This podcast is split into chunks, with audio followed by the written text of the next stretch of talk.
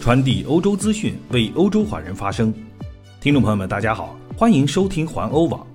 今天是二零二零年九月十五号，星期二，我们在荷兰为您播报。下面请听环欧每日播报。九月十四号，中国国家主席习近平、欧盟理事会主席米歇尔、欧委会主席冯德莱恩和作为欧盟轮值主席国的德国总理默克尔。在虚拟的会议厅进行了视频会谈。这个原计划召开三天的欧中峰会改为线上举行，会期也缩短为一天。但是，会后中欧媒体出现了各说各话的局面。据新华社报道，在周一举行的欧中视讯峰会上，双方就拖延许久的欧中投资协议谈判形成了共识，共同表示力争在今年年底前达成协议。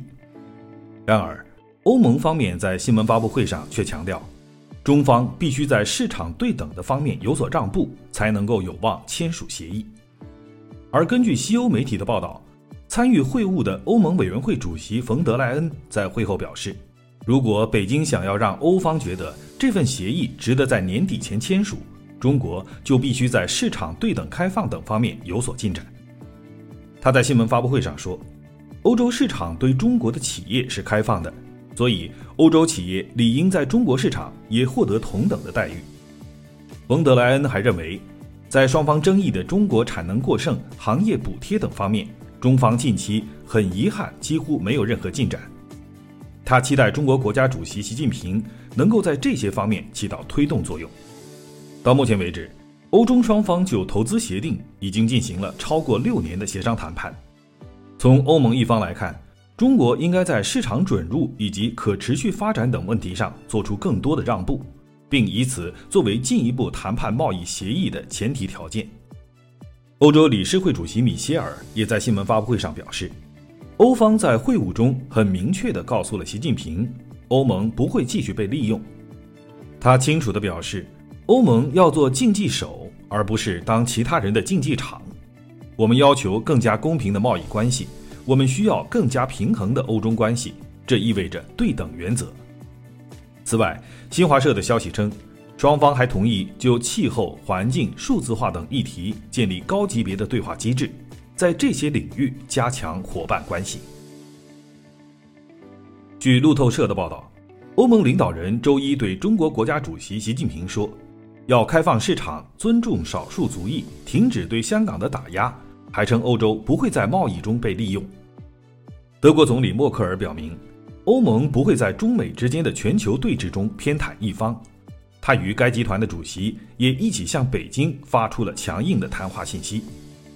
据新华社报道，习近平阐明了中方在涉港涉疆问题上的原则立场后说：“世界上没有放之四海而皆准的人权发展道路，人权保障没有最好，只有更好。”中方不接受人权教师爷，反对搞双重标准，希望欧方解决好自己的人权问题。根据新华社报道，习近平还在视讯会议上强调，中欧之间要做到四个坚持。不过，欧盟媒体报道时几乎忽略不提，大约认为没有多少新意。四个坚持包括：坚持和平共处，坚持开放合作，坚持多边主义，坚持对话协商。此外，中国对欧盟要求的回应并不明确，没有参加峰会后的新闻发布会，也没有发表联合声明。不过，中欧之间已经明确签署了中欧地理标志协定。据路透社报道，梵蒂冈高层人士透露，教宗方济各近日已经批准将中梵之间签订的主教任命协议延长两年时间。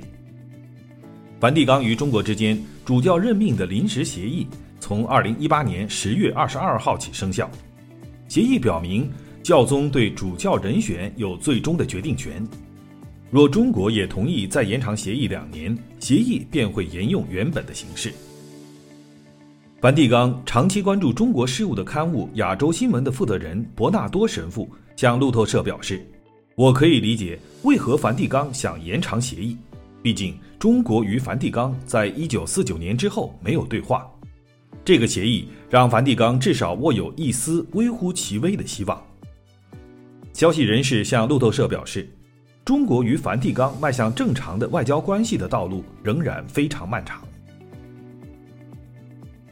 英国消息：去年十月在伦敦发现的冷藏货柜车惨案中的罪魁祸首，近日在越南被定罪。因在冷藏车中发现了来自越南的三十九名非法移民的尸体，越南法院判处四名越南人七年以上的徒刑。他们收取了相当于每人一万八千五百欧元，安排一些移民偷渡。去年十月二十三号，这三十九名受害者的尸体在英国的一辆冷藏车中被发现，该货车从比利时渡海至英国。尸检显示，他们因窒息或过热而死亡。遇难者中还有两名十五岁的少年。不过，法庭现场有一名女死者的父亲说，他并不希望案犯服更长的刑期，他认为这是一次意外，更长的刑期也换不回他死去的女儿。货车司机和另一名男子此前承认犯有过失杀人罪。